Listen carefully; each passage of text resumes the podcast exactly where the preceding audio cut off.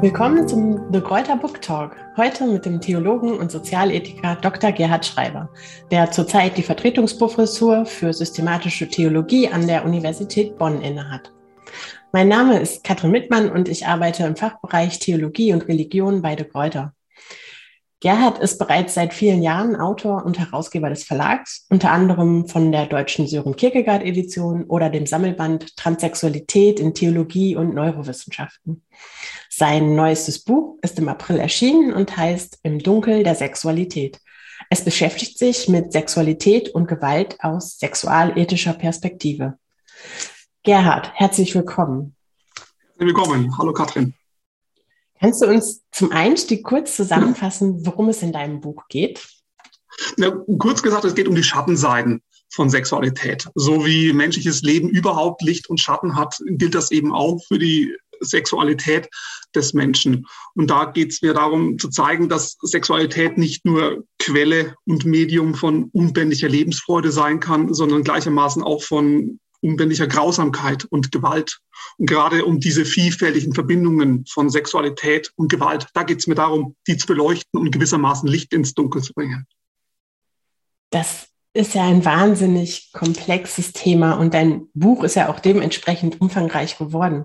Ähm, wie baut man sowas auf und wie gelingt es dir, die vielen unterschiedlichen Facetten des Themas unter einen Hut zu bringen? Wie du sagst, also es ist eigentlich ein komplexes Thema und komplexe Themen können nur dann, wie ich finde, adäquat erfasst werden, wenn auch die Komplexität selbst zum Thema gemacht wird. Und deswegen versuche ich das in sechs verschiedenen Untersuchungsteilen, dass ich verschiedene Elemente erstmal beleuchte, verschiedene Perspektiven darstelle. Und geht es ganz grundlegend los mit Klärung von Begrifflichkeiten. Das ist ja die Basis dann, um sich damit auseinanderzusetzen und dann ganz verschiedene ähm, Ebenen dann der Diskussion und Phänomene, die ich dann im Einzelnen beleuchte und dann immer frage, welche Kriterien können denn in Anschlag gebracht werden, um die Verbindungen von Sexualität und Gewalt in irgendeiner Form dann zu bewerten und zu beurteilen. Und gab es einen Auslöser, warum du das Thema angegangen bist? Warum, warum hast du das Buch geschrieben? Gute Frage. Ähm, schlicht der Blick dann auch, wenn ich das in Lehrveranstaltungen äh, behandelt habe, in vorhandene theologische Ethiken und Nachschlagewerke und dann eben zu erkennen, dass dort dieses Thema weitestgehend ausgeklammert wird, wenn von Sexualität gesprochen wird. Dann hat man so einzelne Beispiele dann, dass Vergewaltigung oder sexueller Kindesmissbrauch so als ganz markantes Beispiel für Verletzungen der sexuellen Selbstbestimmung angeführt werden aber es wird nicht gefragt, worin genau jetzt sexueller Missbrauch besteht und welche Bedingungen und Faktoren hier wichtig sind. Denn sexueller Missbrauch ist ja nicht nur eine einzelne isolierte Tat für sich, sondern immer ja auch in einem Bedingungsgefüge dann. Und dieses gilt es ja dann zu ergründen. Also das war so der nicht der Auslöser, aber erstmal der Hintergrund dafür. Und ja, ich bin mir bewusst, dass das Thema ein sehr sensibles äh, Thema ist, zumindest all das, was ich hier behandle, doch sehr sensible Bereiche betrifft. Und trotzdem glaube ich, dass gerade Kirche und Theologie bei diesem Thema nicht sprachlos bleiben dürfen, so sehr dann auch alle Versuche erstmal Versuche sind, so etwas darzustellen. Und aus deiner Sicht, an, an welche Leserschaft richtet sich das Buch? Ist es für ein breiteres Publikum geeignet oder ist es reine Fachlektüre für TheologInnen? Also tatsächlich habe ich das Buch in der Hoffnung geschrieben, dass es auch für Menschen außerhalb von Theologie und Kirche interessant und sogar von Nutzen ist. Ich bin Theologe und das ist auch gut so.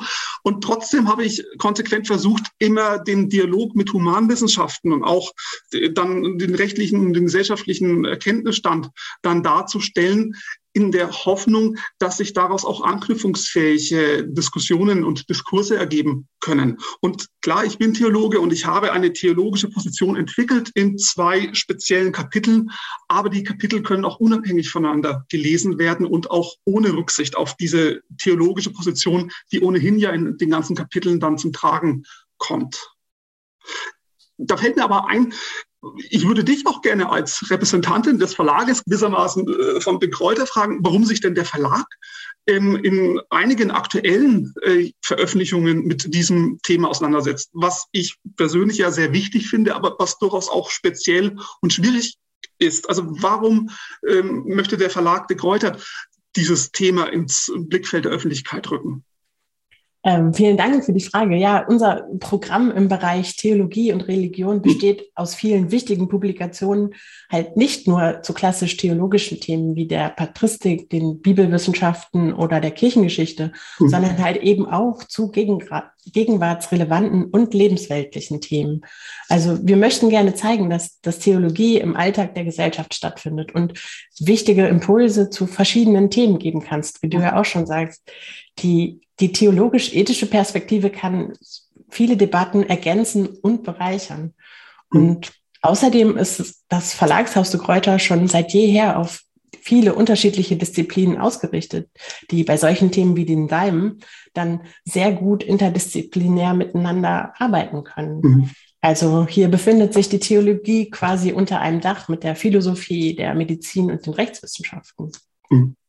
Von daher ist Liste Kräuter gerade ein guter Ort für solche Publikationen. Ja. Aber wo wir gerade über Perspektiven sprachen, was, was ist denn genau deine theologische Grundposition, aus der heraus du das Buch geschrieben hast? Grob gesagt ähm, ist das meine Position eine, die ich als liberale sexualethische Position bezeichnen würde, die ganz kurz gefasst eigentlich auf eine Doppelformel gebracht werden kann. Freiheit zu der Sexualität, die man möchte, und Freiheit von der Sexualität, die man nicht möchte. Und äh, da versuche ich anhand eines speziellen Kriteriums der Einverständlichkeit dann verschiedene Konstellationen dann von Sexualität und Gewalt zu beleuchten, um dann eben anhand dieses Einverständlichkeitskriteriums dann zu schauen, inwieweit diese Handlungen und diese Praktiken ethisch gesehen problematisch, unzulässig oder ethisch gesehen unproblematisch sind als solches. Also während die traditionelle Theologie meistens so vorgeht, dass sie Sexualität in Einzelhandlungen zergliedert und dann jede Einzelhandlung für sich selbst in so Schubladen einordnet, von, von gut bis böse oder von befürwortend bis schlecht, gehe ich eher umgekehrt vor und frage, welche Bedingungen des Verzuges und Bedingungen, wie sexuelle Handlungen zustande kommen, wo man da ansetzen kann und dass ich mir die Bedingungen und die Verzugsbedingungen und die Zustandekommensbedingungen anschaue und da eben dieses Kriterium der Einverständlichkeit festmache und frage und dann auch der Meinung bin, dass wenn Handlungen zu, zustande kommen zwischen zwei Personen und zwar freiwillig und willentlich haben sie den zugestimmt und sie können auch zustimmen, dass diese Handlungen erstmal sexualethisch zulässig sein sollten, solange es nicht gegen die sexuelle Selbstbestimmung von Dritten dann stößt. Ja, danke. In, in, in, deinem Buch sprichst du ja auch immer von sexueller Sternchen, sexualisierter Gewalt als zusammengeschriebenes Wort. Warum hast du diese Formulierung gewählt und was ist der Unterschied zwischen sexueller Gewalt und sexualisierter Gewalt? Und vielleicht noch als dritte Frage obendrauf, warum ist es aus deiner Sicht so wichtig, hier genau mhm. zu differenzieren? Gute Frage. Ähm, tatsächlich sind diese beiden Begrifflichkeiten sexuelle Gewalt und sexualisierte Gewalt in den letzten Jahren in so eine Art Konkurrenzverhältnis zueinander gestellt worden. Dass ähm, hier dann die eine Fraktion dann ganz bewusst von sexualisierter Gewalt und die anderen von sexueller Gewalt sprechen möchten. Ähm, worum geht's dann? Im Kern geht's eigentlich darum, wenn sich Sexualität und Gewalt verbindet, handelt es sich dann dabei um eine, und zwar gewalthaltige Form von Sexualität, oder handelt es sich um eine, und zwar sexuelle Form von Gewalt? Und je nachdem, welche, welche Position man bevorzugt, das prägt dann oft auch die Begriffswahl, die man einnimmt. Dass wenn man also sagt, sexuelle Gewalt ist Gewalt im Horizont von Sexualität, dass das dann dazu führt, von sexueller Gewalt zu sprechen. Während Menschen, die von sexualisierter Gewalt sprechen, das oft auch tun, um zu zeigen, dass Sexualität und Gewalt erstmal entkoppelt sind voneinander, aber Gewalt Sexualität funktionalisiert. Das sehen wir dieser Tage ganz deutlich, zum Beispiel bei Kriegsvergewaltigungen, wo Sexualität ganz deutlich das Mittel ist, um Gewalt auszuüben. Und trotzdem versuche ich hier nicht ein Entweder-Oder zu belassen, sondern ein sowohl als auch, weil ich selbst bei diesen sehr dramatischen Phänomen der Kriegsvergewaltigung ich immer noch äh, argumentiere, dass das sexuelle Element hier nicht einfach beiläufig ist als solches. Weil nicht nur allein rein praktisch, weil aus Sicht dann des Vergewaltigers ja dann diese Form der Gewaltausübung nicht ohne sexuelle Erregung möglich, möglich ist, aber auch, ähm, weil man sehen kann, das ist nicht rein zufällig, dass das Sexuelle dann hier als Gewalt benutzt wird, weil das Sexuelle das Innerste eines Menschen betrifft, den Menschen in seinem Innersten treffen kann. Und wenn hier Gewalt ausgeübt wird, dass Menschen, die sexuellen Missbrauch in der Kindheit erlebt haben oder eine Vergewaltigung erleiden mussten, teilweise ihr ganzes Leben lang darunter leiden. Deswegen man ja auch nicht von Opfern äh, sprechen sollte, sondern vielmehr von Überlebenden sexueller Gewalt. Also kein Entweder-Oder, sondern ein sowohl als auch. Und dann ein Versuch, das begrifflich darzustellen, war eben, dass ich von sexueller und dann dieses Sternchen, was eben diese Übergänge mit einschließen sollte, sexualisierter Gewalt dann gesprochen habe, um zu zeigen, da gibt es Schwierigkeiten, wenn wir hier Schubladen aufrichten und versuchen, mhm. einzelne Phänomene einzuordnen, sondern gibt es viel mehr Übergänge, die wir beleuchten sollten. Ja, wow, wahnsinnig äh, komplex. Ist es, meinst du, der Grund, warum sich die Gesellschaft und die Kirche auch im Speziellen so schwer mit dem Thema Sexualität und Gewalt tut, damit umzugehen?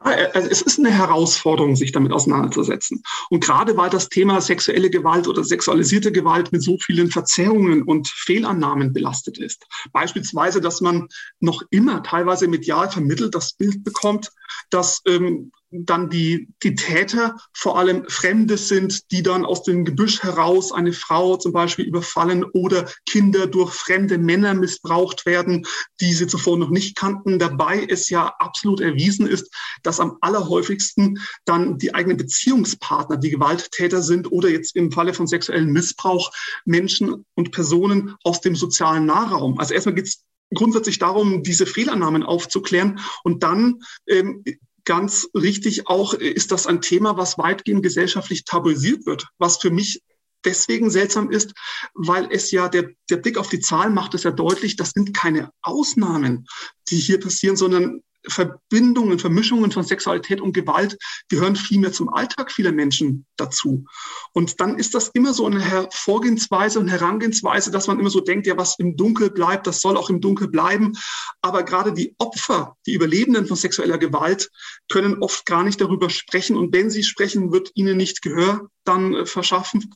Und die Täterpersonen sind natürlich auch dann äh, daran interessiert, dass das im Dunkel bleibt, woran man meiner, meines Erachtens gut sieht, wie sehr dieses Thema auch eine Machtfrage ist, dass Macht ja von vornherein immer darauf angelegt ist, im Dunkel zu bleiben, die Mechanismen nicht zu offenbaren und dass wir, wenn wir von sexueller Gewalt sprechen, immer auch Beziehungs- und Machtkonstellationen beleuchten müssen. Und das sind eigentlich sehr grundsätzliche Fragen, die dann, wenn sexuelle Gewalt in einer Institution wie auch der Kirche passiert, dann auch die Institution selbst ins Licht rückt. Weil man dann, Habermas hat es mal formuliert, dass ja nicht nur ähm, der, der Kern das Problem ist, sondern auch die Schale, in der Gewalt gedeiht.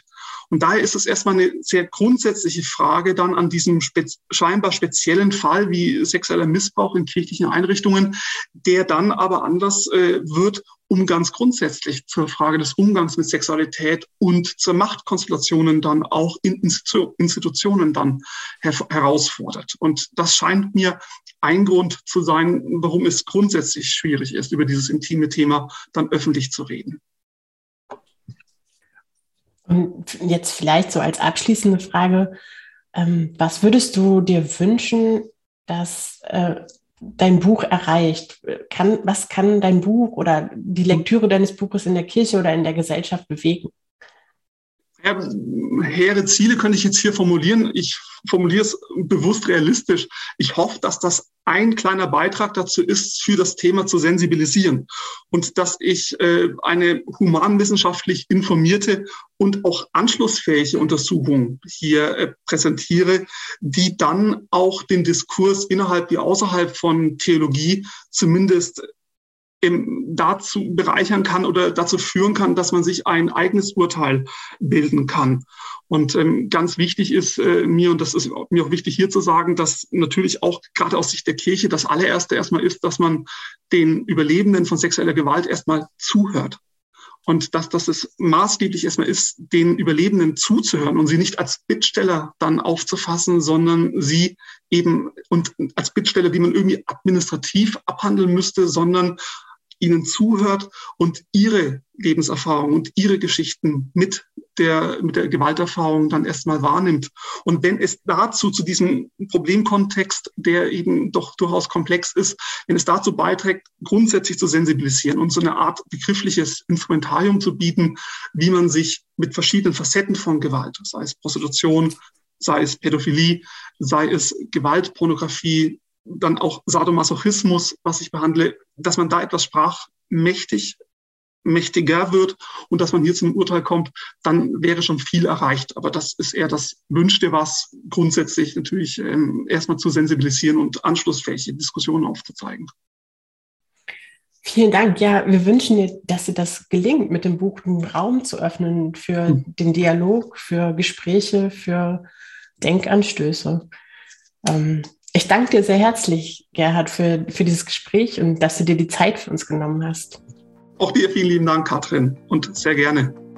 Ebenfalls, sehr gerne. Ja. Und ja, das war der De Kräuter Book Talk zum neuen Buch von Gerhard Schreiber, Im Dunkel der Sexualität, erhältlich als E-Book oder in gedruckter Form über unsere Webseite dekräuter.com sowie im Buchhandel. 840 Seiten kosten 49,95. Und wir danken sehr herzlich für Ihre Aufmerksamkeit.